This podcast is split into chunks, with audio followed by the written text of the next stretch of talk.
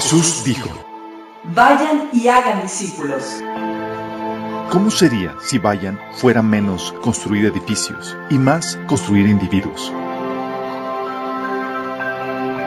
Si hiciéramos menos eventos, producciones, edificios, programas, reuniones, Habría menos estrés, gastos, deudas, recaudar fondos. Estaríamos librados para experimentar su amor, Amarle a Él, amar a los demás, liberar, sanar liderar. y desatar tu propósito.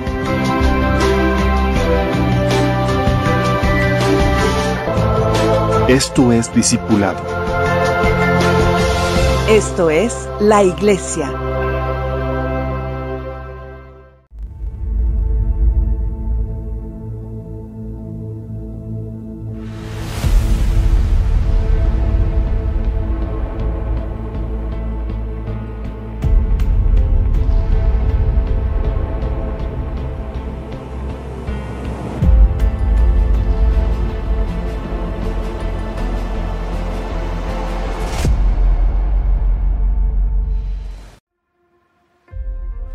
Celestial, te alabamos, te bendecimos, Señor. Te damos gracias por la oportunidad que nos das de reunirnos en tu nombre para exaltarte, alabarte y aprender a ti, Señor. Amado Señor, queremos poner ese tiempo en tus manos. Queremos que rogarte que hables a través de mí, Señor, que curas mis deficiencias y me ayudes a transmitir tu palabra con claridad, con sabiduría, Señor, con el poder de tu Espíritu Santo. Señor, y abre los corazones de los que estamos aquí, Señor, y los que nos están sintonizando. De hecho, de todas las personas que están escuchando este mensaje, Señor, para que tu palabra se siembre en sus corazones y pueda producir el fruto que tú has deseado para nuestras vidas. Te lo suplicamos, Señor, en el nombre de Jesús. Amén. Ok. Estamos viendo la, una miniserie. miniserie. sí, es una miniserie. Eh, creo que esta es la última sesión. Eh, ah, ya. Estamos viendo la serie de probados, sí. Y hemos estado viendo. eh, vimos primero probados con el desencanto, cuando el cristianismo no funciona, ¿se acuerdan? Que vimos, oye, ¿cuándo, ¿cuándo el cristianismo no funciona? Bueno, vimos ahí qué onda con eso. Vimos también probados con el sufrimiento la sesión pasada. Y vamos a ver probados con, con el mundo, con los placeres que el mundo ofrece. ¿Sí? Eh, quiero hacer un repaso acerca de lo que hemos estado viendo. Es muy importante, esta miniserie es muy importante porque todos somos probados en algún punto, ¿sí? La prueba es muy importante porque a Dios no le interesa el número de gente que se profesa como cristiano. A no le interesa un gran número de gente, a él le interesa quedarse con los verdaderos, ¿sí? A él no le, no le impresiona una iglesia, wow, súper llena, a él le interesa quedarse con los que son re- realmente verdaderos, ¿sí? Y lo que hace para, para, para eso es, eh, permite que sean probados. Si hay un tipo de prueba que habíamos platicado en el, en el, en el taller del Evangelio, del- el reino de Dios, que está diseñada para, para ver si estás listo para cumplir o avanzar en tu ministerio. Es un tipo de prueba, ¿sí? Otra, y es la que estamos viendo en, este, en esta miniserie, esta prueba, otro tipo de prueba que es esta, la que estamos platicando, la que hemos estado platicando en estas dos sesiones y con esta tercera, esta prueba es para ver si eres genuinamente o no cristiano. Fíjate bien en esto. Es para ver si eres genuinamente o no cristiano. 1 Pedro 1.7 le decía a Pedro a los cristianos que era necesario que la fe de ustedes se pusiera a prueba. Y dice, dice Pedro en 1.7, estas pruebas demostrarán que su fe es auténtica. Porque hay fe falsa, sí. Hay muchos que profesan, no tienen una fe que es falsa. ¿sí? ¿Cuál es la meta de esta prueba? La meta es que se pruebe auténtica la, la- la fe y puedas tú heredar. ¿Cuál es la meta de la, de la fe? Heredar el reino. Eh, 1 Pedro 1.9 dice, obteniendo el fin de nuestra fe, que es la salvación de nuestras almas. Acuérdate bien de esto. El Señor nos ofrece vida eterna, es decir, escapar del- de, la, de la perdición eterna, del castigo eterno en, un- en el lago de- de- de fuego. ¿sí? Nos ofrece eso. Nada más que obviamente para que, y la salvación es por fe, pero para que esta fe realmente funcione, tiene que ser genuina. Y muchos llegan a Cristo y dicen, sí, yo profeso y toda la cosa que creo que Jesús es mi Señor y Salvador, pero en la práctica o en los hechos no, no resulta, resulta que no es una fe verdadera. Y Dios está preocupado por eso y Él quiere, le interesa probarse, eh, quedarse con los verdaderos. De hecho, algo que platicábamos mi, mi esposa y yo es, Señor, ven, ven pronto porque si no, muy pocos van a quedar, sí, con todas las pruebas y dificultades. Pero no se trata de eso, se trata de que tenemos que ser probados. Sí, como les había comentado hace en la sesión pasada, a mí me hubiera gustado que cuando me convertí a Cristo me hubieran llamado, me, me hubieran dicho, como que la sesión de introducción a la fe, ¿no? Así como que, chicos, muchos de los que están aquí tomaron la, la, su decisión por Cristo, tienen que estar precavidos de que van a ser probados para ver si, lo que, si su decisión es genuina o no. ¿sí? Y van a venir este tipo de pruebas en sus vidas. ¿sí? Y tenemos que ser filtrados, porque no todos son verdaderamente cristianos. Uh, no todos los que hacen una profesión de fe y van a la iglesia son verdaderamente salvos. Qué, qué fuerte, ¿no? Estamos diciendo que hay entre nosotros gente que nomás no la vamos a ver en el cielo. Como dice un amigo, ni somos todos los que estamos, ni estamos todos los que somos. Dice, de hecho, eh, de esto hablaba Judas. El, la pequeñita carta que viene en el, en el, Antiguo Testamento habla de Judas, de, habla Judas de, acerca de, falsos hermanos que se habían in, in, inmiscuido entre, en la iglesia y que están utilizando la fe eh, como licencia, la gracia como licencia para pecar, para vivir la vida que ellos quieren. Sí. Toda la carta de, de, Judas habla acerca de eso. Y de hecho Jesús es lo que nos enseñó cuando en la parábola del trigo y la cizaña, ¿se acuerdan? Él nos enseña que el trigo y la cizaña van a crecer juntos hasta el final de la era, hasta el final, hasta el tiempo de su regreso. Mateo 13, del 24 al 30, habla acerca de eso. ¿Y qué es lo que va a pasar con, por medio de las pruebas? Muchos van a saltar como palomitas. Sí, y muchas veces va a ser hacia el final de su recorrido cristiano. O sea, vivieron toda su vida como cristianos y al final ¡pum! salió su verdadera naturaleza. Qué triste, ¿no? Si les ha tocado cristianos que llevan añales y al final resulta que no era. Sí, que en realidad nunca fueron salvos o que perdieron la salvación de acuerdo a la perspectiva que lo quieras ver. Acuérdate que para el ser humano, para nuestra perspectiva natural se pierde. Para la perspectiva de Dios, Nunca se perdió, nunca fue salvo. Sí. Segunda Timoteo 2.18 dice, ellos han abandonado el camino de la verdad al afirmar, está hablando Pablo de, un caso de algunos cristianos que habían abandonado la verdad, habían abandonado el Evangelio. Fíjate lo que dice Pablo. Ellos han abandonado el camino de la verdad al afirmar que la resurrección de los muertos ya ocurrió. De esa manera desviaron de la fe a algunas personas. O sea, unos, person unos liderecillos ahí se desviaron y, se, llevaron con él a, a, a varias personas. Versículo 19 dice Pablo, sin embargo, la verdad de Dios se mantiene firme como una piedra de cimiento con la siguiente inscripción. La inscripción dice, el Señor conoce los que son suyos. Y todo lo que pertenece al Señor debe apartarse de maldad. O sea, realmente el Señor sabe quiénes son los suyos y quiénes, quiénes no. Si nosotros vemos solamente la, la, el resultado de, una vida transformada, pero la verdad no sabemos qué sucede dentro del corazón. Sí. Pero si algo que, que si realmente te eh, pertenece al Señor, debes de vivir una vida santificada, una vida apartada del pecado, lo que es una característica de una verdadera conversión. Segunda Timoteo 4.10 te pone otro caso, que es el caso de Demas. ¿Se acuerdan de Demas? Era un colega de, Pablo, y dice Pablo que Demas me abandonó porque ama las cosas de esta vida y se fue a Tesalónica. O sea, no aguantó el ritmo de una vida cristiana. ¿Sabes qué? A la porra, esto nomás no me da lo que quiero. Sí, dice la otra versión, Demas por amor a este mundo, me ha abandonado y se ha ido a Tesalónica.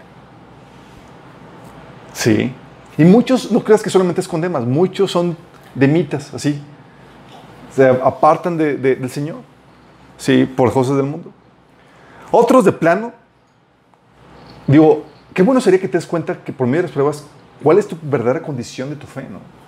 Imagínate que no te das cuenta y llegas a la hora de juicio. O y, y, la Biblia enseña que así va a tocar a muchas personas. Dice eh, Jesús en Mateo 7 del 21 al 23, no todo el que me llama Señor, Señor entrará en el reino del cielo. Solo entrarán aquellos que verdaderamente hacen la voluntad de mi Padre que está en el cielo. El día del juicio, muchos me dirán, Señor, Señor, profetizamos en tu nombre, expulsamos demonios en tu nombre, e hicimos muchos milagros en tu nombre. Pero yo les responderé, nunca los conocí. Qué heavy. Date cuenta de tu condición hasta el día del juicio, de que, ups, realmente nunca hubo una conversión. Y dices, ¿y pueden fluir milagros? Sí, pueden fluir milagros, y eso es su gracia, puede utilizarte. Sí, pudiste haber comenzado bien, el Espíritu Santo pudo haber fluido atrás de ti, pero al final resultó cuál es tu verdadera condición. ¿sí? Por eso se nos exhorta en la Biblia a cuidarnos unos a otros y alentarnos en medio de las pruebas para que ninguno la repruebe. Fíjate lo que dice el autor de Hebreos en Hebreos 12 del 14 al 17. Fíjate lo que dice. Dice, busquen la paz con todos y la santidad sin la cual nadie verá a Dios. Asegúrense de que nadie deje de alcanzar la gracia de Dios. Otra versión dice lo siguiente. Cuídense unos a otros para que ninguno de ustedes deje de recibir la gracia de Dios. Es decir, cuídate mutuamente para asegurarnos que nos mantenemos en la gracia de Dios, es decir, nos mantenemos en la salvación. Dice que ninguna raíz de amargura brote y cause dificultades y corrompa a muchos. Y de que, ningún, de que nadie sea inmoral ni profano como Esaú, que por un solo plato de comida vendió sus derechos de hijo mayor. Después, como ya saben, cuando quiso heredar esa bendición, fue rechazado. No solo se le dio lugar, no solo se le dio lugar para, no solo no se le dio lugar para el arrepentimiento, aunque, lo, aunque con lágrimas buscó la bendición. Es decir, ya era demasiado tarde, no voy a volver atrás. Y está diciendo que no seas como un Esaú. Ese Esaú eh, eh, subastó o cambió la bendición de Dios por un plato de lentejas. Dice, así puede haber muchos cristianos que subastan la salvación, la vida eterna, las herencias del reino por desbartijas de este mundo. Dice, eh, cuídense mutuamente. Puede haber un Esaú, puede haber alguien que con una raíz de amargura, ¿sí? contamine a algunos y se parte. Porque ya está en la condición del perdón de Dios. Si tú no perdonas, Él no te perdona. ¿sí? Por eso también otro pasaje dice Pablo, así que piensa está firme, mire que no caiga, o sea, cuidémonos. O el, famoso pasaje donde el Señor dice que, que, que, eh, que la segunda venida algunos lo tienen por tardanza. Pero fíjate a quién fue escrito este pasaje de Pedro. Dice, el Señor no tarda en cumplir su promesa, según entienden algunos la tardanza. Más bien, Él tiene paciencia con ustedes, porque no quiere que nadie perezca, sino que todos se arrepientan. ¿A quién escribió esta carta? A cristianos, a la iglesia. Le está diciendo Pedro, ¿sabes qué? O sea, más que tardarse por los de afuera, está que tardándose por ustedes, chicos. Porque hay algunos de ustedes que no han agarrado la onda. Sí. Por eso las pruebas que hemos visto hasta ahorita, ¿se? La primera que vimos fue cuando el cristianismo no funciona. Hay gente que se aparta porque les prometieron algo que la fe cristiana no promete. Y si no funciona la fe, claro, si te prometieron algo que no, que no viene en la Biblia, que no promete el Señor, pues no se va a cumplir. Y hay otros que se quejan porque hay promesas que Dios da, pero que no supieron los términos y condiciones de la promesa. Sí. Todos vimos eso, también vimos el sufrimiento. Cuando la gente se aparta por los sufrimientos que Dios permite en sus vidas, porque ellos no están dispuestos a tolerarlos o a soportarlos. Y hay mucha gente que se aparta por causa de ello. Y es donde quiero comentarles acerca de esto. Hay diferentes grados de dificultad en la prueba, ¿sabían? Hay diferentes, hay así como que dices, ¡ay, Señor, está difícil! Y, pero esta prueba no es... Déjame... Quiero que se imaginen o que traten de intuir cuál creen que sea la prueba más difícil. Sí. Déjame decirte, vamos a ver los diferentes grados de, prueba, ¿sí? De acuerdo a lo que el Señor me estuvo enseñando. El nivel bajo de dificultad de la prueba. ¿Sabes cuál es? La persecución física por la fe. Es decir, la, persecución física de parte de personas que están antagonistas o están en contra de la fe y te están avisando que es por tu fe. ¿Sabes qué? No queremos cristianos aquí, así como está sucediendo en China. ¿Sabes que eres cristiano? Te vamos a castigar con eso. Esa es la parte fácil, ¿sí? ¿Por qué? Porque te pone en guardia, te hace aferrarte a la fe. Y revisando, mata a soldado. ¿Sí? Te están diciendo, hoy queremos destruir tu fe, que, que niegas a Cristo. Niega a Cristo si no te cortamos la cabeza. No, pues no lo niego. ¿Sí? O sea, en China ya está pasando. Es China, en Irán, hay un montón de países donde se... De hecho, eh, hay reportes donde el cristianismo a hoy, al día de hoy es la religión con más persecución a nivel mundial. Sí, hay hoy en día, hoy en día, alrededor del mundo mueren más cristianos como mártires que lo que murieron en, en siglos pasados. Imagínate el fuerte. Uy, chicos, pónganse el tanto de las noticias, por favor. Entonces, ¿qué hace? Te pone en guardia y te hace aferrarte a la fe, pues estás alertado de que es por ella que, que, están peleando. Sí, muchos han claudicado, pero trae santificación, unidad entre el grupo de perseguidos y experimentan el amor y la gracia de Dios de forma sobrenatural. Su vida testimonio, de hecho, en medio de la terrible sufrimiento ocasiona que muchos convertidos, por eso les había comentado la vez pasada, si sabes lo que hacían con los cristianos, o sea, entre más cristianos eh, morían como mártires, más gente se convertía porque veían la, la paz y el gozo en medio de la tribulación. Incluso terminaban, eh, morían cantando alabanzas al Señor, ¿se acuerdan? O compartiendo el Evangelio, al punto que, tuvieran, que tenían que degollarlos primero antes de quemarlos, o porque si no los degollamos se me convierte en más gente. Así de fuerte. ¿Sí? Por eso la iglesia perseguida, en medio del sufrimiento, siempre ha sido ejemplo de fe, de perseverancia y de santificación. Sí. Y siempre ha crecido con facilidad en medio de esas situaciones. Esa es, la semilla que cayó. eh, este- esta persecución, chicos. no, ok. Sí, no, es. Ah, es, el pasaje que, que recalca esto es Apocalipsis 2, del 9 al 10, que es la palabra de Jesús a la iglesia de Esmirna, que dice: Conozco tus sufrimientos y tu, pobreza. Sin embargo, eres rico. Sé que te calumnian eh, los que dicen ser judíos, pero en realidad no son más que una sinagoga de Satanás. No tengas miedo de lo que estás por sufrir. Te advierto que algunos de ustedes el diablo los meterá en la cárcel para ponerlos a prueba y sufrirán per- persecución durante 10 días. Sé fiel hasta la muerte y te daré la corona de vida. Hablando de las palabras de ánimo para este tipo de prueba. ¿Sí? La otra prueba es nivel medio, es decir, más complejo. Sufrimiento circunstancial injustificable. Es lo que vimos la vez pasada, la prueba tipo Job, donde no hay gente persiguiéndote por la fe, pero es Satanás que fue a la presencia de Dios y pidió permiso para zarandearte por medio de circunstancias y pruebas. Sí. Es el sufrimiento que viene sin ver al enemigo que quien lo está provocando y sin avisarte que es para llevarte a claudicar la fe. Así que no lo comprendes muchas veces. ¿Se acuerdan con este Job? Fue Dios dice, ah, pues déjame probarlo para que, para que veas cómo no se aparta y te maldice y, y- y- y- se parte dos caminos. Sí, había una persona física que estaba detrás de él, eh, ah, sí, Job, queremos estar en contra de, de la fe que no había nadie. De hecho, utilizó circunstancias, la muerte de sus hijos, la enfermedad de su cuerpo, la, crisis económica que vino a su vida, puras cosas circunstanciales. Y él, ¿por qué ese Señor está permitiendo esto? ¿Se acuerdan? Y mucha gente en medio de esa prueba no ve que es Satanás que está, está, siendo, está viniendo a la vida de esa persona para probarlo, para llevarlo, al igual que la, pr- la primera prueba, a negar la fe, apartarse de la fe. ¿Se explico? Pero es compleja o es más difícil porque tú no, no te ponen en guardia. Sí. Y muchos truenan con palomitas. No pasan. Sí. Están así perplejos de que, Señor, si me porto bien, si tú ves, ¿por qué permitiste la muerte de mi esposo, mi hijo? ¿Por qué permitiste esto y lo otro? Y, se apartan. Sí. Y mucha gente se, se aparta en esa situación. Y la prueba de nivel más alto, ¿sabes cuál es?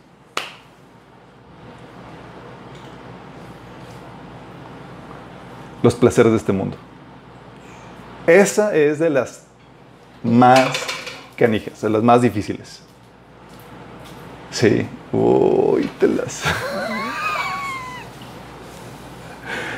¿Por qué? Porque la prueba viene disfrazada de bendición, de prosperidad, de gloria, chicos. Y alguien se pone en- en guardia. Viene la zarandeada, bien y bonito. Sí. Pero lo que esa prueba, eh, porque viene disfrazada de prosperidad, de bendición, de gloria, trae desviación y muerte a la fe de la persona. Sí. Es la prueba que históricamente se ha probado como la más letal para la fe. La más letal para la fe. Lo que Satanás, de hecho, no pudo hacer en los primeros tres siglos de persecución contra la iglesia cristiana. O sea, entre más los perseguían, más se multiplicaban, más crecían. Fíjate, persecución los mataban, entonces no, esto no puedo controlar. Lo que Satanás no, no pudo hacer en los primeros tres siglos de persecución contra la iglesia, lo hizo en unos cuantos años de gloria, opulencia y bendición que experimentó al unirse al imperio romano.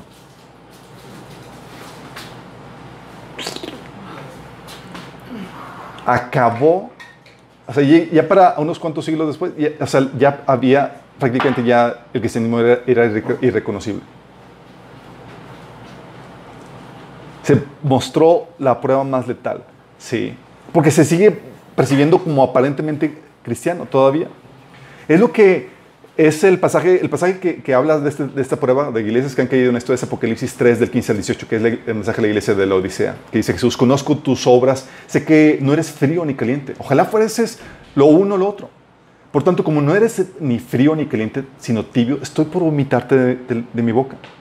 Dice, soy rico, me he enriquecido, no me falta nada. Pero no te das cuenta de cuán infeliz, miserable, pobre, ciego y desnudo eres tú.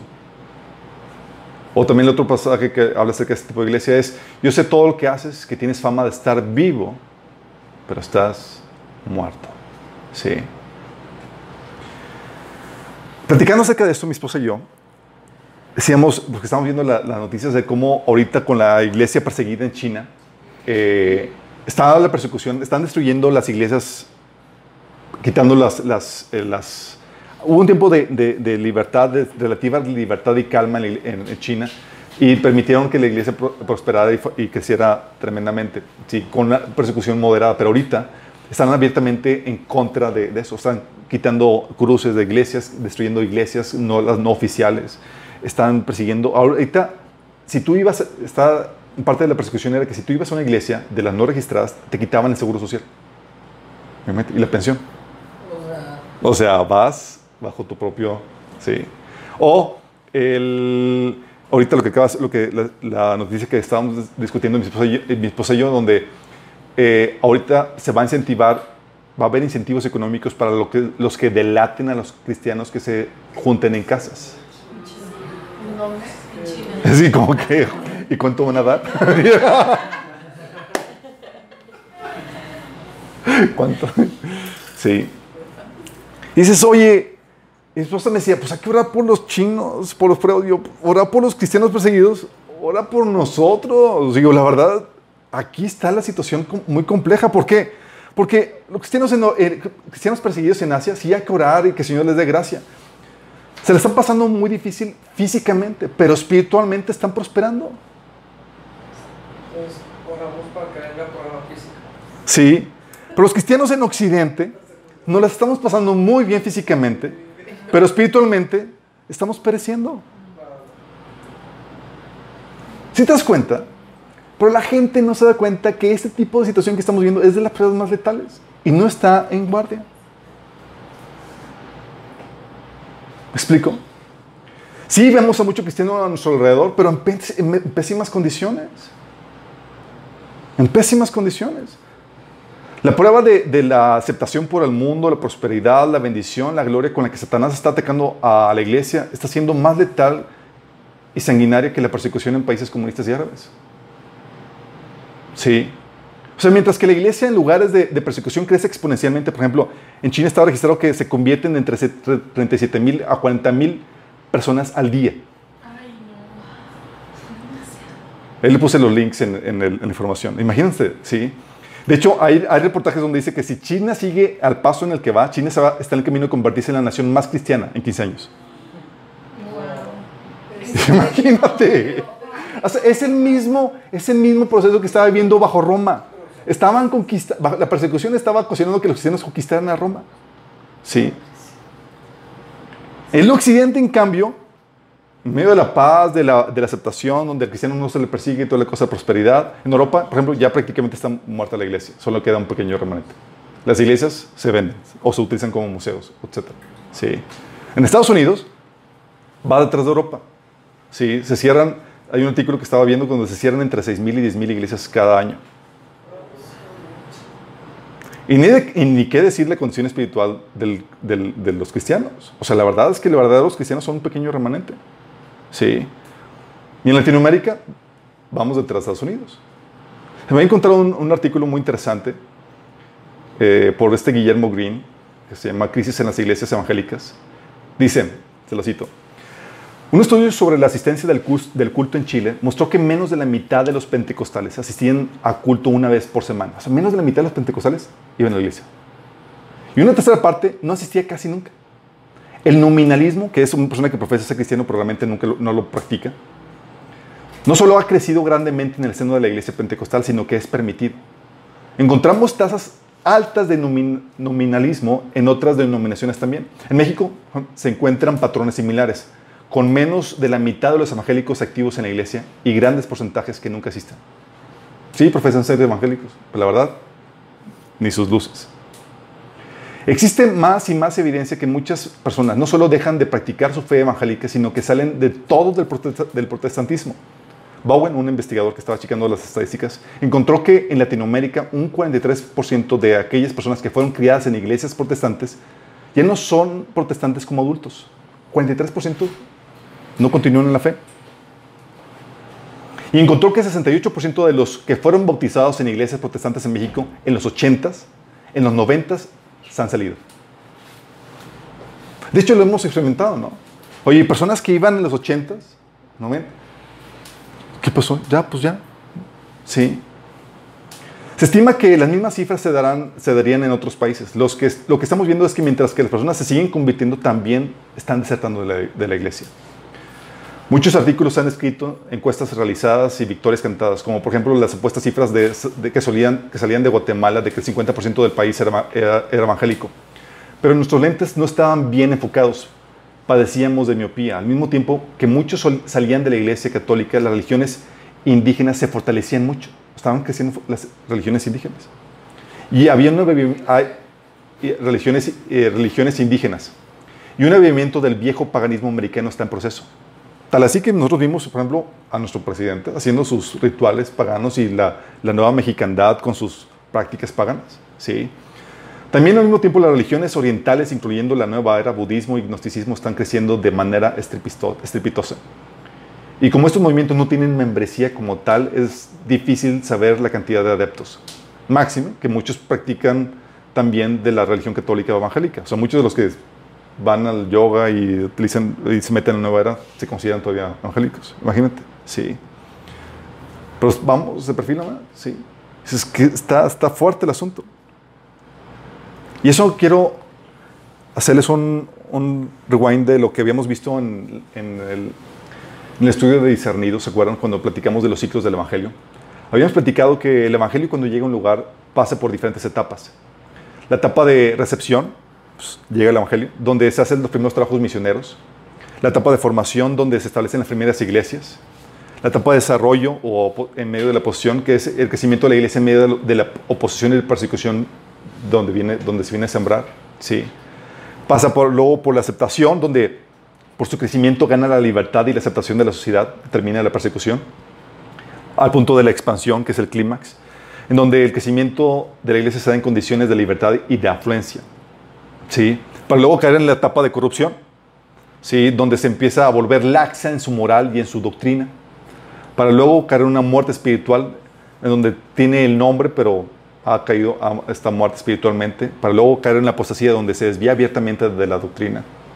Para luego caer en la persecución o en la, eh, ser una iglesia antagónica al Evangelio. ¿sí? Se pone a los verdaderos creyentes.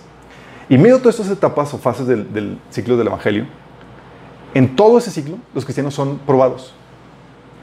Los primeros tres ciclos están probados por la persecución. Y en medio de esos ciclos, en medio de la prueba de la persecución, la iglesia crece exponencialmente, chicos. Curiosamente. Sí. Pero luego es probado por medio de sufrimiento tipo Job. Sí, eso, esos son tipos, son pruebas, obviamente todos somos probados en todas partes de alguna manera, pero son el tipo de pruebas que son predominantes en cada fase. Sí, predominan en esa fase.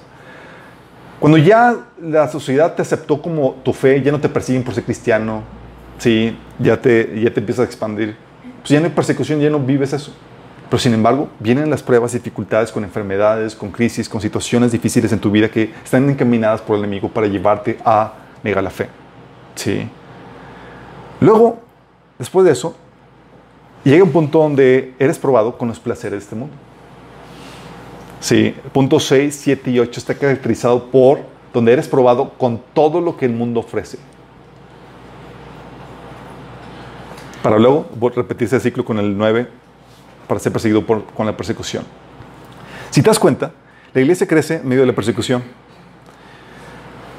Con el tipo de sufrimiento tipo Job se mantiene en, la- el, el clímax. Y lo que mata a la iglesia es cuando es probado con el placer. Qué heavy, ¿no? Qué heavy. Por eso, la prueba más letal, como vemos, es cuando la iglesia es probada con los placeres de este mundo. ¿Qué me refiero con los placeres de este mundo? Eh, el apóstol Juan en 1 Juan 2, del 15 al 16, nos habla más claramente acerca de esto. Nos dice, no améis al mundo ni las cosas que, este, que están en el mundo. Fíjate, cuando la Biblia habla del mundo, se habla, habla de diferentes significados. Uno es la creación de Dios, los seres humanos y más que a quien debemos hablar, amar. Pero otro es el sistema de creencias y valores y prácticas que se ponen al reino de Dios. Y cuando aquí se refiere a ese sistema de prácticas, valores y, y prácticas, sí. Dice, no améis al mundo ni las cosas que están en el mundo.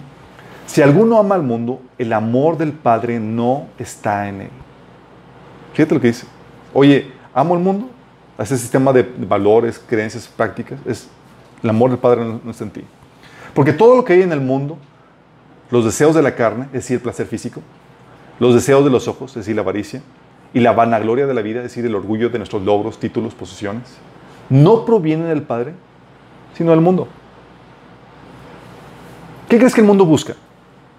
Éxito, gloria, riqueza, es, es lo que el mundo te ofrece. Sí.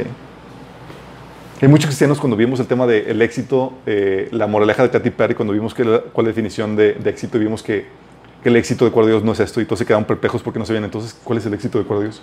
No sabían realmente a qué encauzarse. Sí. Y esa es la problemática, chicos, que están en- dentro de la iglesia, siguen profesando cristianos, pero por querer la fama, el renombre, una buena reputación, el querer ser aceptados por el mundo, por querer eso terminan muertos. Es lo más evidente, es la prueba más evidente dentro de esta situación, porque terminan abandonando la doctrina fundamental y se vuelven una iglesia liberal, conformada no a Dios o a la palabra, sino conformada al mundo para encajar en el mundo, para que, para no ser rechazados por el mundo. Porque lo que buscan es la honra, la buena reputación, el renombre dentro del mundo. Sí. Apocalipsis 3 del 1 al 3 habla acerca de eso. Dice, yo sé que yo sé lo que haces si tienes fama de estar vivo, pero estás muerto. Despierta, fortalece lo poco que te queda porque está porque hasta lo que te queda está a punto de morir. Veo que tus acciones no cumplen con los requisitos de mi Dios. Vuelve a lo que escuchaste y creíste al principio. Es decir, es una iglesia que se apartó se desvió en la doctrina, a lo que creyó en el inicio. Dice, reténlo con firmeza, arrepiéntete y regresa a mí. Si no despiertas, vendré a ti de repente cuando menos lo esperas, como lo hace un ladrón. Sí. Esta iglesia, chicos, es una iglesia que, oye, quiero encajar, o sea, quiero hacerme relevante al mundo. No, chico. Y, y vamos a predicar algo que, que, que, al mundo le guste. No. Déjame decirte, esta es la iglesia eh, que, es la eh, que se ejemplifica en la iglesia de Sardis con el pasaje que acabamos de leer en Apocalipsis. Es la iglesia que Jesús habla, es la que se le quitó la salinidad.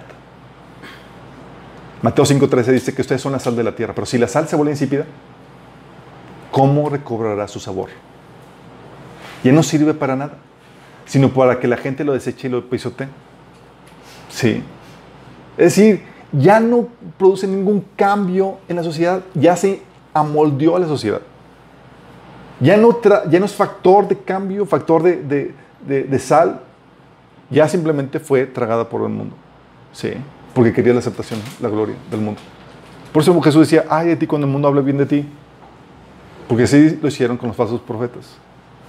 ¿Sí? Comida por el mundo. Sí.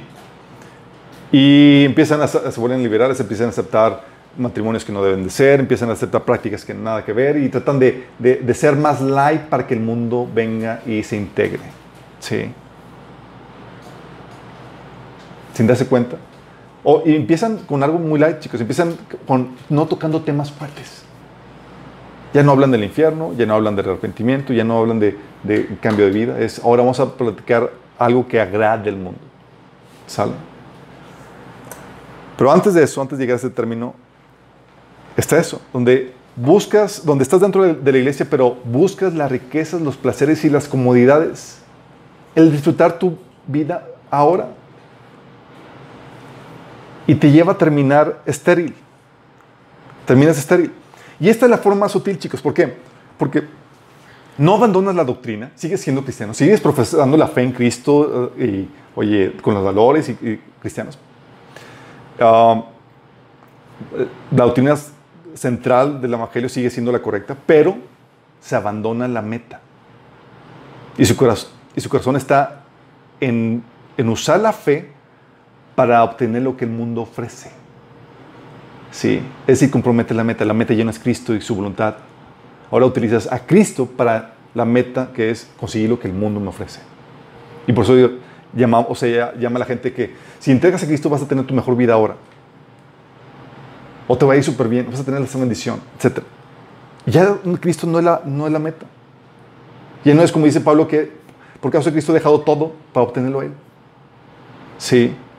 Esta es la semilla que cayó entre espinos y que representan a los que viven la palabra de Dios, pero muy pronto el mensaje queda desplazado por las preocupaciones de esta vida y el atractivo de las riquezas. Así que no produce ningún fruto. Sí. La prueba no produjo de un fruto. Lo que dice 1 Timoteo 6:5, que dice Pablo, para ellos mostrar su misión a Dios es solo un medio para enriquecerse. ¿Les suena familia? Ya la meta, lo que quieren es, es como que, oye, entonces me tengo que dar, voy a cumplir mis sueños, mis deseos, mis metas y todo lo que yo quiero. Sí, acepta a Cristo. ¡Wow! ¡Qué genial! Sí. Se convierte en que la meta es eso. Por eso terminan consiguiendo, buscando lo que el mundo ofrece, pero por causa de trabajar para lo que el mundo ofrece, no produjeron ningún fruto para Dios. Es lo que dice Apocalipsis 3, del 15 al 17. Es la iglesia que consiguió las riquezas, pero para Dios sigue siendo pobre. Dice, yo sé todo lo que haces, que no eres ni frío ni caliente, como quisieras, quisiera que fueras lo uno o lo otro, pero ya que eres tibio, ni frío ni caliente, te escupiré de mi boca. Tú dices, soy rico, tengo todo lo que quiero, no necesito nada. Y no te das cuenta de que eres un infeliz, miserable, pobre, ciego y desnudo. ¿Qué consiguió? ¿Tenía la riqueza? Sí. ¿Era rico para Dios? No. ¿Por qué? Porque está utilizando la fe para conseguir lo que el mundo ofrece. ¿Se acuerdan? Sí, lo que Jesús nos dijo, que no puede servir a dos señores. Y en esta prueba, la del mundo, conseguir los placeres que el mundo ofrece, con esta prueba, chicos, muchos reprueban. Esta prueba les lleva a, vivir una esterilidad en sus vidas, una muerte en sus vidas y con ello manifiestan su verdadera condición. ¿Cuál es su condición? Su condición es que no son salvos. Causa esterilidad. Mateo 13, 22, lo que habíamos platicado, es la semilla que por las preocupaciones de la vida y el atractivo de las riquezas no produce ningún fruto. Fíjate lo importante producir fruto, ¿eh, chicos? De hecho, es la sal que Mateo 5.13 dice que se vuelve insípida y que ya no sirve para nada. Es el siervo malo y negligente que no produjo nada para su Señor, como que en Mateo 25, ¿se acuerdan los siervos? Y hubo uno que no produjo nada. ¿Tú crees que se la pasó todo el tiempo sin hacer nada? Estuvo trabajando, produciendo, no para su Señor. Sí, porque el mundo también te pone a trabajar para que consigas lo que Él te ofrece. Sí. No trabajó para un Señor, trabajó para el Señor de las riquezas. Y la esterilidad, cuando hablo de esterilidad, hablo de, no produce el fruto que Dios espera para ti. Y es algo que habíamos platicado en el tema de, las bendiciones para, eh, de Dios, la, la bendición de Dios en la sesión 3. Dios espera de ti un fruto Dios invirtió en ti la salvación. Dice, quiero de vuelta mi inversión. ¿Sí? ¿Qué Dios espera? Ahí platicamos que lo que Dios espera primero es devoción de Dios en tu corazón. Que lo primero que ames, lo primero que busques para quien viva sea Él. Que lo ames, que lo adores. ¿Te acuerdas del reclamo de Jesús a la iglesia de Efesos? De que servían al trabajador y demás, pero habían olvidado su primer amor. Dios espera devoción. Dios espera fruto del Espíritu, que es el carácter. Fruto del Espíritu. Amor, gozo, paz, paciencia, bondad, benignidad, fe, temblanza, todo eso. ¿sí? Y en eso tienes que entender algo. dices, oye, pues yo muestro amor, Pero si solamente muestras amor para los que te aman, ese no es fruto del Espíritu. No es fruto del Espíritu, chicos. Los paganos también muestran amor. El amor pagano ama a quien muestra amor a quienes se lo muestra. El amor cristiano muestra amor a quienes son difíciles de amar, a los odiosos, a los que te tratan mal. Sí. Entonces dices, oye, es que yo no puedo amar a la persona que me trata mal, no estás dando fruto. Sí.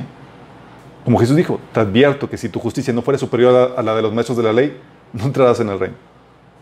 O sea, pone estándares complejos. Tú espera devoción a Dios, los frutos del Espíritu, que es tu carácter, obediencia a sus mandatos, que es santidad, que cooperes con la gran comisión. Somos tú un equipo para cooperar de una manera con diferentes dones en la gran comisión, evangelismo y discipulado. Y tus buenas obras y tu llamado, tu ministerio dentro y afuera de la iglesia. Dios espera esos frutos para ti, las buenas obras que Dios preparado en tu mano para, para ti. Sí. Y muchos no producen nada de esto, chicos. Sí. Y demuestran que no son salvos. Qué fuerte, ¿no? Fíjate lo que dice Santiago, capítulo 2. Es un pasaje que casi no se lee en las iglesias. Dice, hermanos míos, ¿de qué le sirve a uno alegar que tiene fe y no tiene obras? Fíjate lo que dice. ¿Acaso podrá salvarlo esa fe? La fe por sí sola, si no tiene obras, está muerta. Sin embargo, alguien dirá, tú tienes fe y yo tengo obras. Pues bien, muéstrame tu fe sin las obras y yo te mostraré la fe por mis obras. ¿Tú crees que hay un solo Dios? Magnífico. También los demonios creen y tiemblan. ¿Qué tonto eres? ¿Quieres convencerte de que la fe sin obras es estéril? ¿No fue declarado justo nuestro padre Abraham por, las, por lo que hizo cuando ofreció sobre el altar a su hijo Isaac? ¿Ya lo ves? Su fe y sus obras actuaban juntamente y su fe llegó a la perfección por las obras que hizo. Así que así se cumplió la, la escritura que dice, le creyó Abraham a Dios y esto se le contó como justicia. Y fue llamado amigo de Dios. Como puedes ver, una persona se le declara justa por las obras, no solo por la fe. De igual manera, no fue declarada justa por las obras aún la prostituta Rahab cuando hospedó a los espías y les ayudó a huir por el camino. Pues como el cuerpo sin el espíritu está muerto, así también la fe sin obras está muerta. Estaba diciendo aquí Santiago que la verdadera fe va a producir evidencia en las obras. Sí. Entonces demuestran que no son salvos porque su corazón está en las cosas de este mundo. Sí, Efesios 5.5 te advierte, dice, dice eh, Pablo, puedes estar seguros que ninguna persona inmoral, impura o avara, avara, sí, avara, avara, sí, avara heredará el reino de Dios, de, de Cristo y de Dios. Pues el avaro es idólatra que adora las cosas de este mundo. Sí. De hecho, Jesús nos lo advirtió en Mateo 6, 24, que nos dijo que no podemos servir a dos señores, pues menospreciaremos a uno y amaremos a otro, o queremos mucho a uno y despreciaremos a otro. No se puede servir a Dios y a las riquezas a la vez. Y Dios para Dios es, si me desprecias, no hay trato. 1 Juan 2, 15, por eso nos dice Pablo, nos dice Juan, no améis al mundo ni las cosas que están en el mundo. Si alguno ama al mundo, el amor del Padre no está en él. Sí. Filipenses 3, 19 es una Pablo exhortando a los, cristianos de Filipenses dice que algunos de ellos adoran al Dios de sus propios deseos y se enorgullecen de lo que es su vergüenza. Solo piensan en lo terrenal. Está hablando de cristianos. Santiago 4 del 3 al 5 habla acerca de cómo cristianos pelean, luchan y, eh, hay contiendas entre ellos porque, porque piden para solamente para sus placeres porque aman al mundo y con eso se vuelven enemigos de Dios. Y por eso sus vidas están condenadas, están a punto de ser condenadas por la eternidad. Fíjate lo que dice Hebreos 6, de 7 al 8. Dice el autor de Hebreos, cuando la tierra se empapa de la lluvia y cae y produce una buena cosecha para el agricultor, recibe una bendición de Dios. ¿Cuándo qué? Cuando la lluvia cae, que es la palabra, y produce cosecha. En cambio, el campo que produce espinos y cardos no sirve para nada el agricultor no tarda en maldecirlo y quemarlo. Qué fuerte. Filipenses 3:18, de los que, de los que habla de que, su Dios es su propio deseo y se enorgullecen en lo que es su vergüenza y que solo piensan en lo terrenal, dicen que su destino es la destrucción. Sí. Y con eso quiero aclararles bien esto. La salvación no es por obras, pero las obras son una evidencia de que fuiste salvo. Y tienes que entender esto. Sí. Tus obras son evidencia. ¿Por qué? Porque primero no puedes ser buena persona si no has nacido de nuevo. Es imposible. Romanos 5, te- de Romanos 8 te dice que no, es imposible que puedas agradar a Dios si, si todo sigues viendo en tu ho- hombre natural. Tienes que nacer de nuevo para poder agradar a Dios. Sí. Primera por eso. Y segunda porque aunque vivas en santidad y- y queriendo agradar a Dios, va a haber pecados y cosas que tienes que cambiar. Primera Juan 1.9 dice que si decimos que no tenemos pecado, engañamos, nos hacemos a Dios mentirosos y nos engañamos a nosotros mismos. Hay muchas áreas que cambiar. Somos salvos por gracia. Pero el cambio en tu vida, el vivir en santidad, el buscar agradar a Dios, demuestra que realmente naciste de nuevo. Por eso, aunque no es por obras, tus obras son una evidencia de que estás realmente en la fe. Sí. Fíjate, como dices Santiago 2.18. Ahora bien, alguien podría argumentar, algunas personas tienen fe, otras buenas acciones. Pero yo les digo, ¿cómo me mostrarás tu fe si no haces buenas acciones? Yo les mostraré mi fe con mis buenas acciones. Es decir, la manera en que demuestras tu conversión es que se ven las obras. Sí. Oye, pero pues, ¿qué, las obras no son necesarias? No. Pero si hay un verdadero arrepentimiento, va a haber acciones. Y el arrepentimiento empieza con una actitud interna. El ladrón que murió al lado de Jesús, ¿se acuerdan? No alcanzó a hacer ninguna obra, pero solamente se arrepintió. Pero si hubo un genuino arrepentimiento y él no lo hubieran matado, hubiera habido una manifestación en las obras. De hecho, es lo que decía Pablo en Hechos 26, 20. Dice que a todos les prediqué que se arrepintieran y se convirtieran a Dios y que demostraran su arrepentimiento con sus buenas obras. Fíjate la aplicación de Pablo. Les, les predicaba que se arrepintieran, se volvieran a Dios y que lo demostraran con sus buenas obras. Show me. Enséñame que realmente te convertiste. Sí. De hecho, han escuchado de que el amor echa fuera todo temor. Famoso versículo, ¿verdad? Dice, no, es que tengo miedo a ser castigado. Es que, pues no, es que el amor de hecho fuera todo temor. ¿Y a qué pensamos que se refiere eso? Pensamos que se refiere que si crees que, que Dios te ama, no debes de tener miedo que Dios te va a condenar. ¿Verdad? Y no leemos el contexto. ¿Sabes a qué se refiere eso? Fíjate lo que dice el contexto. 1 Juan 4, del 16 al 18 dice, Dios es amor. El que permanece en amor, permanece en Dios y Dios en él. Aquí está hablando que si permaneces en esa conducta que manifiesta el amor. 1 Corintios 13, el amor todo lo espera, es paciente, sufrido, benigno, todo lo perdona, bla, bla. No se deleita en el mar y todo eso.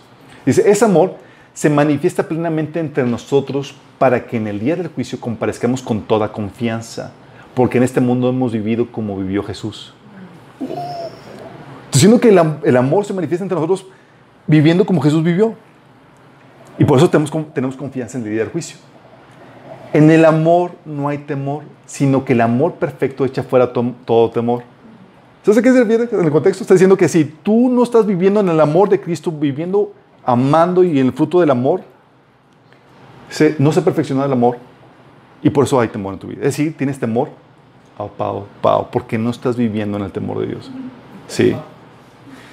Porque dice, ahí dice, el que teme espera castigo, así que no has sido perfeccionado en el amor. Es decir, no estás andando en- perfectamente en el amor. Y eso significa que si tú no estás andando perfectamente en el amor, sí teme. Y busca andar en el temor, en el amor de Dios. Es decir, en el fruto que produce el carácter, el fruto del Espíritu Santo, sí que es el amor. Y como hizo Jesús, permanezca en mi amor, quiere decir, obedezca mis mandamientos. Oye, no hago, su- no, no, no me interesa la voluntad de Dios, no, no estoy haciendo lo que le interesa, estoy queriendo vivir mi vida como yo quiera. Y trato de hacerme coco de que no es que en el temor, el temor echa, el perfecto amor echa fuera todo temor. No, mi chavo. Tú sí debes de tener temor. Sí. Porque ese temor, ese temor ya vimos que es, es el perfeccionamiento del carácter en tu vida que se produce en obras, en santidad.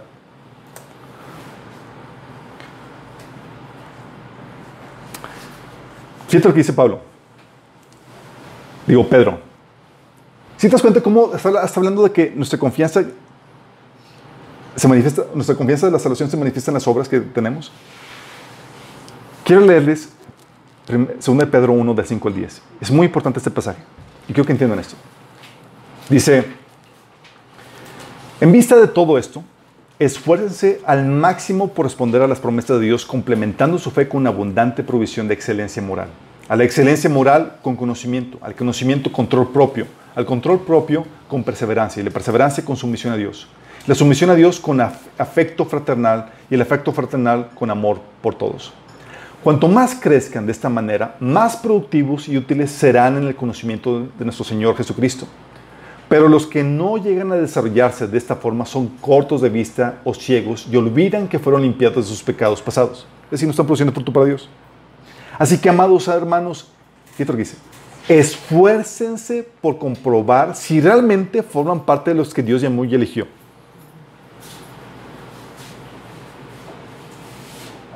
Hagan estas cosas y no caerán jamás. Entonces Dios les dará un gran recibimiento en el reino eterno de nuestro Señor y Salvador Jesucristo.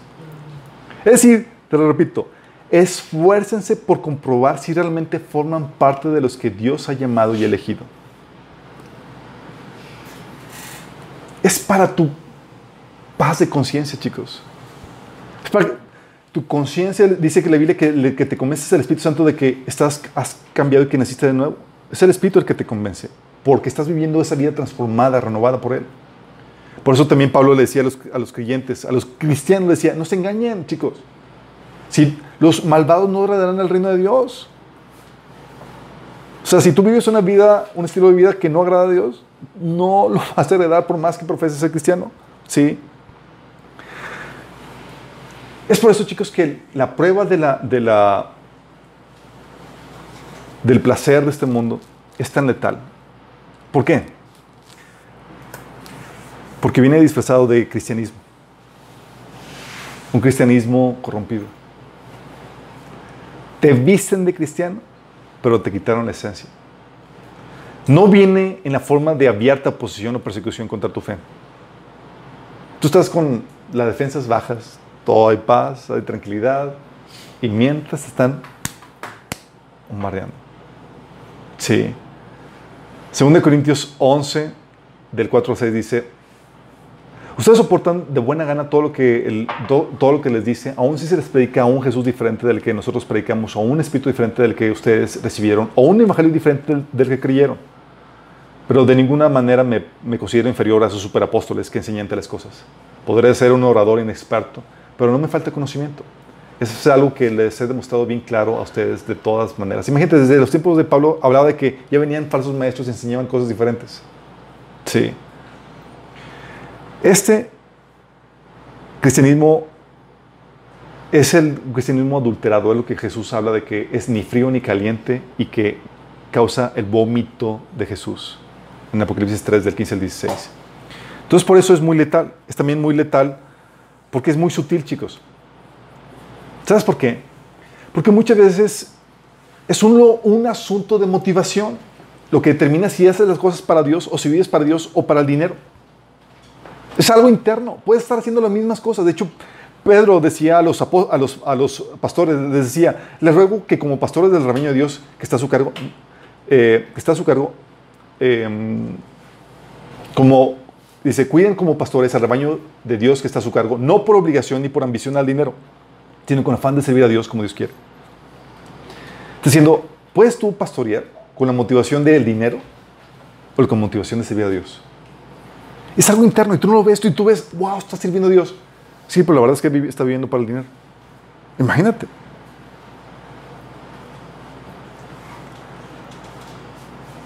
¿Y qué hace? Es que esta versión de cristianismo hace que la gente convierte lo que el mundo ofrece como el fin y la meta final y utilizan a Dios como medio para alcanzarlo. Sí.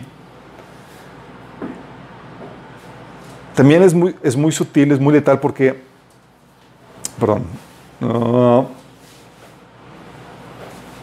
sí, también porque puedes ser una persona que, tú puedes ser una persona que ama las cosas de este mundo, chicos, pero también muy moral. ¿Te acuerdas del joven rico? ¿Se acuerdas? Se acercó con Jesús y le dijo, Señor, ¿qué es lo que tengo que hacer para recibir la vida eterna? Jesús dijo, ah, pues conocer los mandamientos. Y le empieza a da- dar el, listón de mandamientos. Y él dijo, Señor, todos esos los he cumplido desde mi juventud. O sea, una moral intachable. Pero amaba a Dios sobre todo, vivía para Dios. Dijo, ok, vende todo y sígueme.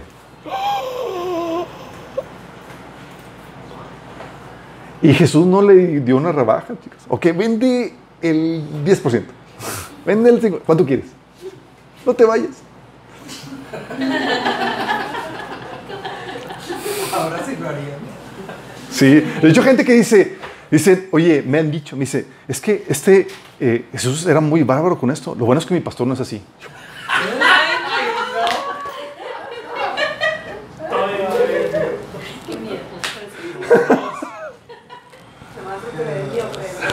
Imagínate. Porque esta versión ofrece una moral, esta versión del cristianismo ofrece una moral paganizada. Sí, una moral de ese íntegro y toda la cosa, pero, pero como cualquier otro pagano, chicos. Amas cuando, cuando te aman, a los que te aman. Sí. Eh, y que no se trata de sufrir injusticias, maltratos y privaciones por causa de Cristo, porque eso sí, nomás ya no. Sí. Ya. Sí. Es muy sutil en ese sentido, chicos, sí. Tú puedes vivir, puedes ser un rico muy moral, pero realmente en su corazón ama las cosas de este mundo más que Dios. Qué fuerte. Sí. También porque es sutil porque apela a los deseos pecaminosos que, que, que en nuestra naturaleza pecaminosa hay. Mira, de forma natural queremos lo que nos da placer. De hecho, el placer es el punto central al que el pecado pela. Ese punto sí que es lo que nos lleva a caer. Sí. Oye, el, placer sexual sin tener que esperarme ya aquí y ahora, sí. Sin compromisos. Eh, la comodidad ya, sí. El estatus, el, renombre a costa de la gloria. O sea, ese placer y la comodidad ya ahorita lo que, nos, lo que pela. Sí. Y, y, la Biblia nos habla acerca de esto, nos habla de, de, ese placer, de esas pasiones placenteras que el Señor nos... ¿Sabes qué? La Biblia enseña que, que, que hay en nuestra naturaleza pecaminosa. Sí. Tito 3.3, por ejemplo, dice, en otro, en otro tiempo nosotros también éramos necios y desobedientes, fuimos engañados y nos convertimos en esclavos de toda clase de pasiones y placeres.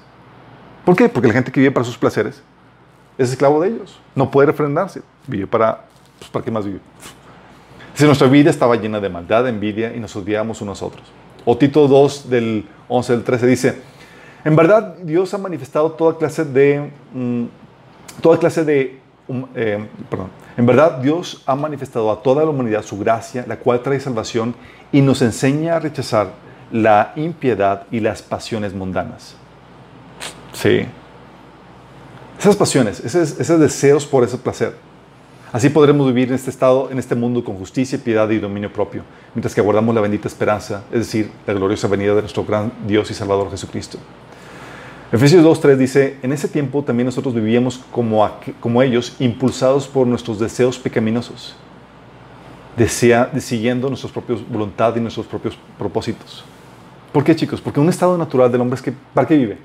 Más que para satisfacer sus propios placeres, en la medida de lo posible, sí, y sin caer en la cárcel. Mientras que la Biblia nos enseña eh, a vivir vidas autonegadas, refrenando nuestras pasiones, conduciendo nuestras pasiones a un orden. Lo que les acabo de leer en Tito 2, ¿se acuerdan? Que les dije que Dios ha manifestado a toda la humanidad su gracia, la cual trae salvación, y nos enseña a rechazar la impiedad y las pasiones. En otra versión dice los placeres pecaminosos. Los placeres pecaminosos es ese deseo natural de de, satisfacer, de buscar el placer desordenadamente, violando la, normativa de Dios. Dice, así podremos vivir este mundo con justicia, piedad y dominio propio. ¿Por qué? Porque la Biblia te enseña a refrenar eso. Gente dice, es que yo sí nací con esas pasiones. ¡Claro! La Biblia te dice que naciste con una naturaleza pecaminosa. Pero tienes que refrenarla, tienes que morir a ella. Santiago 4, del 1 al 4, ¿qué es lo que dice? Dice, ¿qué es lo que causa disputas y peleas entre ustedes? ¿Acaso no surgen de los malos deseos que combaten en su interior? Desean lo que no tienen y entonces traman hasta y matan para conseguirlo. Envidian lo que otros tienen, pero no pueden obtenerlo. Por eso luchan y les hacen la guerra para quitárselo. Sin embargo, no tienen lo que desean porque no se lo piden a Dios. Y aun cuando se lo piden, tampoco lo reciben porque lo piden con malas intenciones. Desean solamente lo que les dará placer.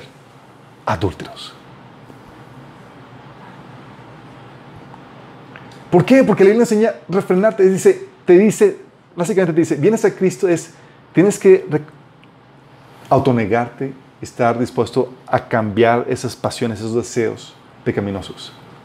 Ponerlos al orden de Dios. Y esto va a implicar, ¿sabes qué va a implicar? Una guerra. Una guerra interna. Porque hay un deseo interno de hacer lo que es placentero ya desordenadamente. Oye, quiero quedarme en la cama una hora más. Ah, pero tengo que tener mi devocional. No, pero otro más.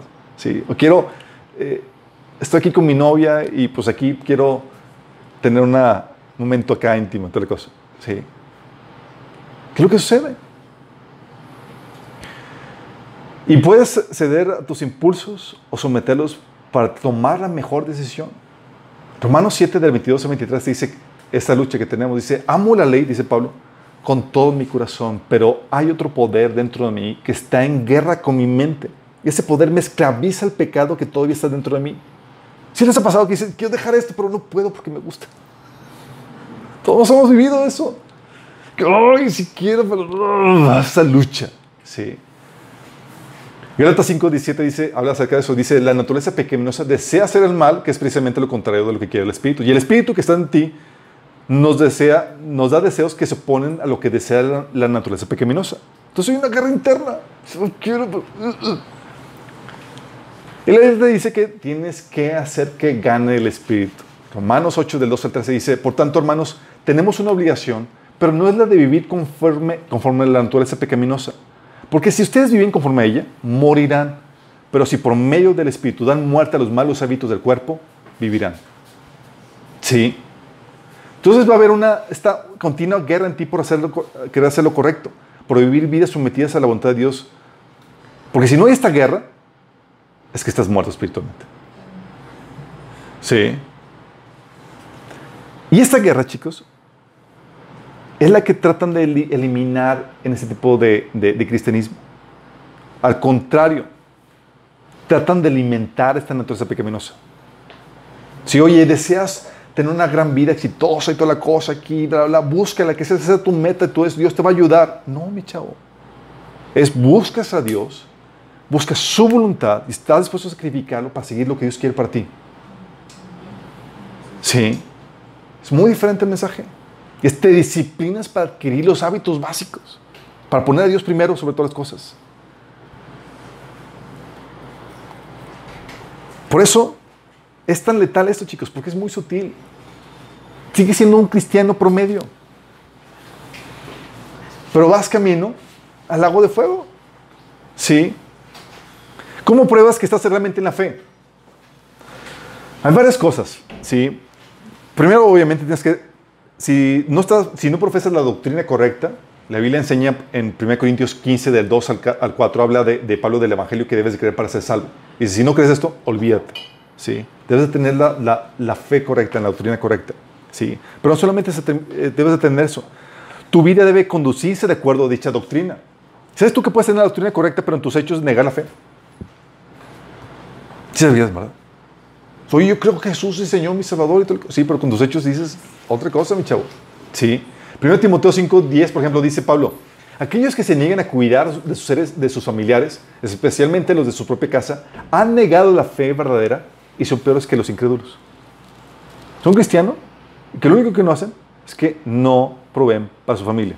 Dice Pablo, estos tipos ya negaron la fe y son peor que los incrédulos. Fíjate lo que habla. Sí. O Filipenses 3, del 18 al 19, que dice, como lo he dicho a menudo y ahora lo repito con lágrimas, muchos se comportan como enemigos de, la cruz de Cristo. Su destino es la destrucción. Adoran al Dios de sus propios deseos y se enorgullecen de lo que es su vergüenza. Solo piensan en lo terrenal. Sí. Tu, vida tiene que vivir esta doctrina, esta fe que tú profesas.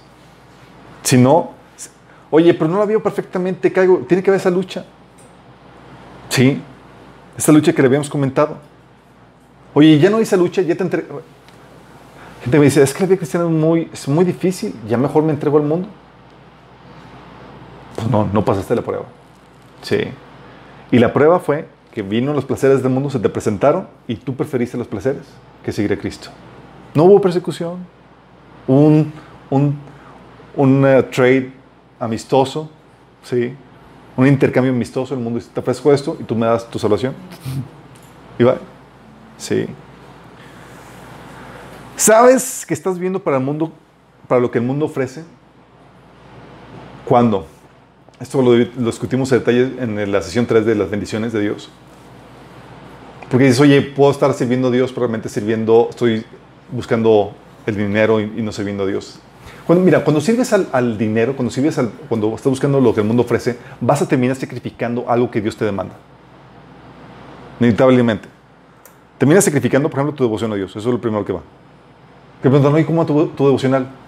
X, ya, no lo tengo. ¿Cómo tu tiempo de, de comunión con Dios? Bye.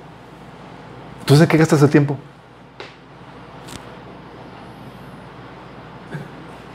¿Para qué vives? Sí. Es que tengo, no, es que tengo muy poco tiempo, tengo que trabajar, si no, no me alcanza. Really? No puedes servir al, al dinero y no puedes servir a tu Señor. Sí. O sacrificas el servicio de Dios en otras áreas. ¿Sabes? Hay gente que, digo, cuando Dios, cuando abrazas el llamado de Dios y la voluntad de Dios para tu vida, muchas va a implicar un sacrificio económico. Hay gente que dice, no, me entregué a Cristo y, por- fui prosperado. La, la... Que ya saben ya bien. Pero muchas veces lo que sucede es que llega un sacrificio económico donde tengo que, por cumplir mi parte en la gran comisión, por cumplir mi llamado, y tengo que dar, tengo que desgastarme, tengo que eh, quitar tiempo que podía dedicar a mi trabajo para ganar más dinero, tengo que dedicar a prepararme, estudiar para o evangelizar eh, o cumplir mi, mi ministerio en la iglesia, ¿sí? O también sacrificas tu crecimiento espiritual. Te digo, hoy vente a tu discipulado. No, es que tengo mucho trabajo. Sabes que es parte del convenio es que tienes que decir que Jesús tiene que ser discipulado. Sí, pero no tengo tiempo.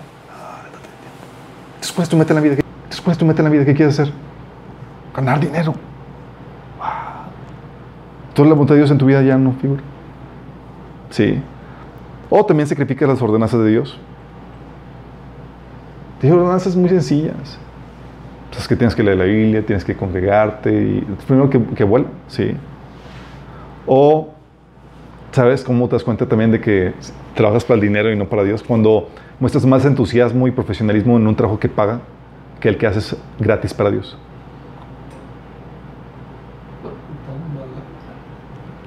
Te digo, pues, ¿cuál sería la única razón por la cual eres más profesional en lo que sí paga? Y no para lo que haces para Dios. ¿Cuál sería la única razón? Ah, chambonadas para Dios, mis obras. Sí.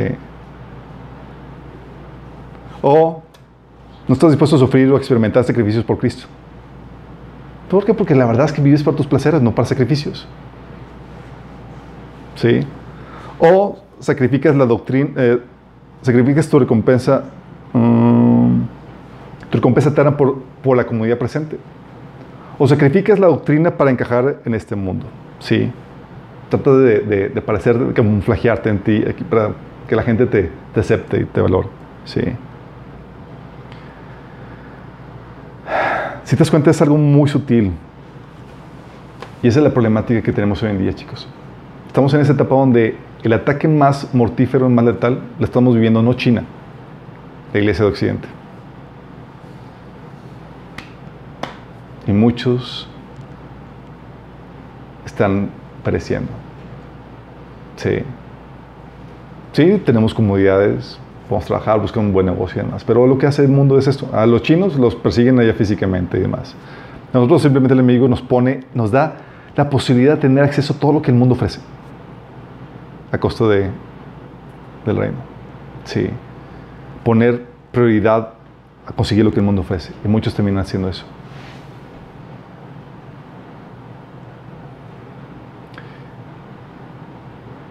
Las palabras de, la- de Jesús a la iglesia de la Odisea son para este tipo de prueba. Para la iglesia de que está viendo la persecución es mantente firme hasta la muerte y te daré la corona de vida. Para de la, la Odisea, que es la que estamos viendo ahorita, es te aconsejo que compres oro refinado por el fuego para que tú también seas rico. Ropas blancas para que te vistas y cubras tu vergonzosa desnudez. Y colirio para que te, lo pongas en los ojos y recobres la vista. ¿Qué significa cada una de estas cosas? Lo vimos en el de las bendiciones.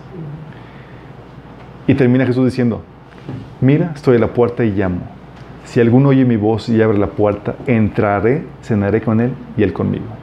Es decir, Jesús termina con un llamado que lo aceptes. Conviértete.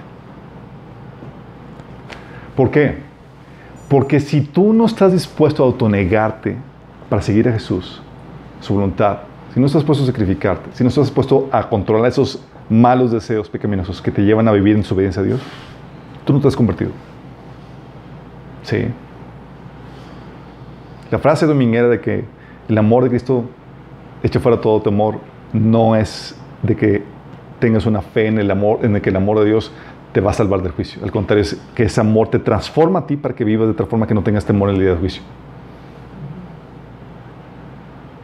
El Señor, sigue estando ahí, está tocando la puerta. No lo has dejado entrar. Estás usando la fe como un medio para enriquecerte, para buscar lo que tú quieres. Señor, acuérdate las condiciones con las que Jesús te llamó a cada uno de nosotros. Si no estás dispuesto, si amas algo más que Él, no eres digno de Él. Si no estás dispuesto a perder tu vida por Él, no eres digno. Y Jesús te lo eh, recalcó. ¿De qué te sirve ganar todos tus sueños y demás y perder tu alma? ¿Hay algo que valga más que tu alma? ¿Cuánto vendes tu ojo? ¿Me lo vendes? ¿Estás dispuesto a perderlo? Tu alma es más importante. Y Jesús te dice, hey, ¿estás dispuesto a dar todo eso por mí? Yo puedo asegurar tu alma para que viva por, siempre, para que no se pierda, para que no se condenada. El Señor te llama a una verdadera conversión, hay que dejar de ser ese tibio que es vomitado y que se vuelve a los pies del Señor. Sí. Y si tú quieres realmente tener esa genuina conversión, dices, oye, la verdad nunca me he entregado a Cristo, la verdad he tenido un tibio en mi vida caminar cristiano. He estado realmente así como que, escuchando sin, sin convencimiento, como yo quiera y como yo, como yo entienda. Si no, si ya estás viendo eso y quieres realmente entregarte a Cristo, te quiero guiar en esa oración de entrega. Sí. Donde le dices, Señor, que te arrepientes, que estás dispuesto a recibirlo. Pero déjame decirte que cuando recibes a Jesús, cuando le abres la puerta, así cuando Jesús está tocando, y le abres la puerta, Él viene no como invitado, va a incomodarte, va a ordenar tu casa, tu vida, va a ponerte a hacer cosas que tal vez no sean agradables, aún sacrificios. Él entra para ser Señor de la casa, no un invitado más. Y va a abrir hasta los lugares más ocultos. Ahí que quisiste en medio limpiar y toda la cosa, y metiste todo al, al closet. Va a abrir el closet. Sí. Y va a secar todo. ¿Estás dispuesto a eso? Si no estás dispuesto a eso, mejor ni le. Sigamos ahí con tu, con tu show de cristianito y ahí vemos qué puede suceder. Pero si estás dispuesto a eso, a tener, entrar en esta guerra de, oye, controlar tus impulsos para agradar a Dios, no vas en tus fuerzas, vas a pedirle al Señor que te salve. Solamente con el poder del Espíritu Santo vas a poder hacerlo. Pero si estás dispuesto a hacer eso, déjame guiarte en esta oración. Cierra tus ojos. Dile, Señor Jesús, el día de hoy te pido que me perdones por seguir la fe como yo he querido, Señor. Por hacer mi voluntad y no la tuya, Señor. Perdóname por, por seguir lo que el mundo me ofrece y no tu voluntad, Señor. Señor, espero que me perdones, que me limpies. Señor, yo acepto lo que tú hiciste por mí en la cruz. Yo creo que moriste por mí y que resucitaste para el perdón de mis pecados. Y hoy, Señor, respondo a tu llamado y te abro la puerta de mi vida. Te pido que entres en mí, que me salves, que me liberes que me ayudes a controlar las pasiones pecaminosas de mi vida. Quiero vivir para agradarte. Quiero vencer esa lucha interna, Señor. Santifícame, Señor. Hazme una nueva, nueva persona. Dame tu Espíritu Santo. Te lo pido, Jesús. Amén. Quiero terminar con esta frase que Pablo, que Pedro Sí. Nos dio en 2 de Pedro capítulo 1 versículo 10 dice, así que amados hermanos, esfuércense por comprobar si realmente forman parte de los que Dios ha llamado y elegido. Esfuérzate por comprobar. No haya lugar a duda. Sí. Esfuérzate. La única forma es viviendo estas vidas entregadas a Cristo, que avancen de santidad, de gloria en gloria, y hacen las obras que Dios ha puesto en sus vidas. Amén.